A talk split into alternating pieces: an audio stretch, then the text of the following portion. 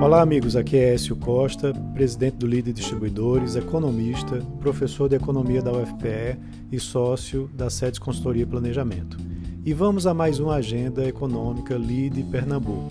A semana promete ter destaques na política monetária, né, que segue chamando a atenção é, após você ter uma decisão do Comitê de Política Monetária de elevação de um ponto percentual da Selic para 6,25% ao ano e do IPCA 15 ter vindo acima do esperado. Na terça-feira e na quinta-feira é, dessa semana teremos na terça-feira a divulgação da ata da reunião do Copom e na quinta-feira o relatório de inflação trimestral que o Banco Central divulga. Essa divulgação é importante né, porque ela tem informações sobre o perfil e perspectivas da inflação, já que o Banco Central geralmente é, realiza estudos e faz previsões mais amplas sobre a economia brasileira. É, também teremos na terça-feira a divulgação dos dados de criação de vagas é, formais né, pelo CAGED referentes ao mês de agosto e os dados da PNAD contínua é, também serão divulgados, mas somente na quinta-feira pelo IBGE, né, já contendo o mês de julho, o trimestre encerrado no mês de julho. É, ambos devem mostrar uma melhoria no mercado de trabalho, né, como já vem acontecendo com a PNAD contínua.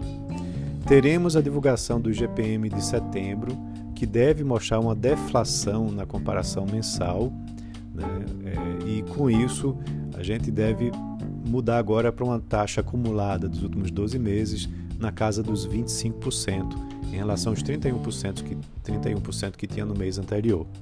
Isso puxado principalmente pelo minério de ferro. Mas, por outro lado, os preços agrícolas no atacado vão continuar pressionando a inflação, né, principalmente por conta de grãos né, e de produtos in natura, né, por conta também da crise hídrica que a gente tem passado. É, serão divulgados, será divulgado na terça-feira o resultado do governo central de agosto é, e também as contas públicas consolidadas de agosto sairão na quarta-feira, né, indicando aí em ambos os casos déficits né, para, é, para o Brasil. É, no relatório do Banco de Crédito do Banco Central será divulgado hoje com informações sobre empréstimos pendentes, taxas de inadimplência e outras informações do mercado de crédito. Na sexta-feira, teremos a divulgação da balança comercial de setembro, né, com indicação de mais um superávit, porém um pouco menor do que no mesmo mês de agosto, uh, desculpe, de setembro do ano passado.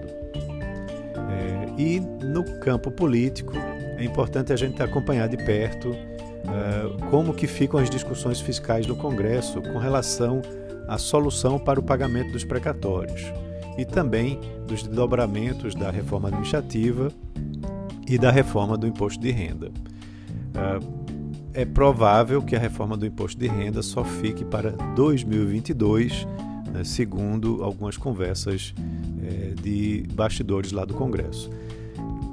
Com relação à bandeira de energia do mês de outubro, ela será decidida pela ANEL nessa sexta-feira, né, que vai trazer impactos né, para a inflação no mês de outubro. Lá fora, a gente tem divulgação do PCE, que é o índice de preços dos gastos com consumo referente a agosto. Na quinta, eh, um, pouco, um dia antes, teremos a divulgação do PIB eh, dos Estados Unidos referente ao segundo trimestre, o dado final né, com uma expectativa de alta de 6,8%, isso em termos anualizados. Teremos também os PMIs das áreas do euro na sexta-feira e da China na quarta-feira, que é o índice de compra dos gerentes. Né? Uh, e também chama a atenção essa semana as falas é, de membros do Fed, né, depois do que o discurso do Jerome Powell, que é o presidente, é, foi feito um discurso de certa forma ameno, mas aí ainda há expectativas com relação ao que os demais é, diretores irão falar. É, e também na China há ainda um monitoramento sobre o desdobramento da crise da Evergrande. Né? A, a incorporadora, que é a mais endividada do mundo, não parece ter pago né, o seu cupom de 83,5 milhões de dólares, né, e isso pode levar a um período de é, falência dessa incorporadora. E isso está sendo acompanhado muito de perto né, pelos investidores. Então é isso. Um abraço a todos e um ótimo início de semana.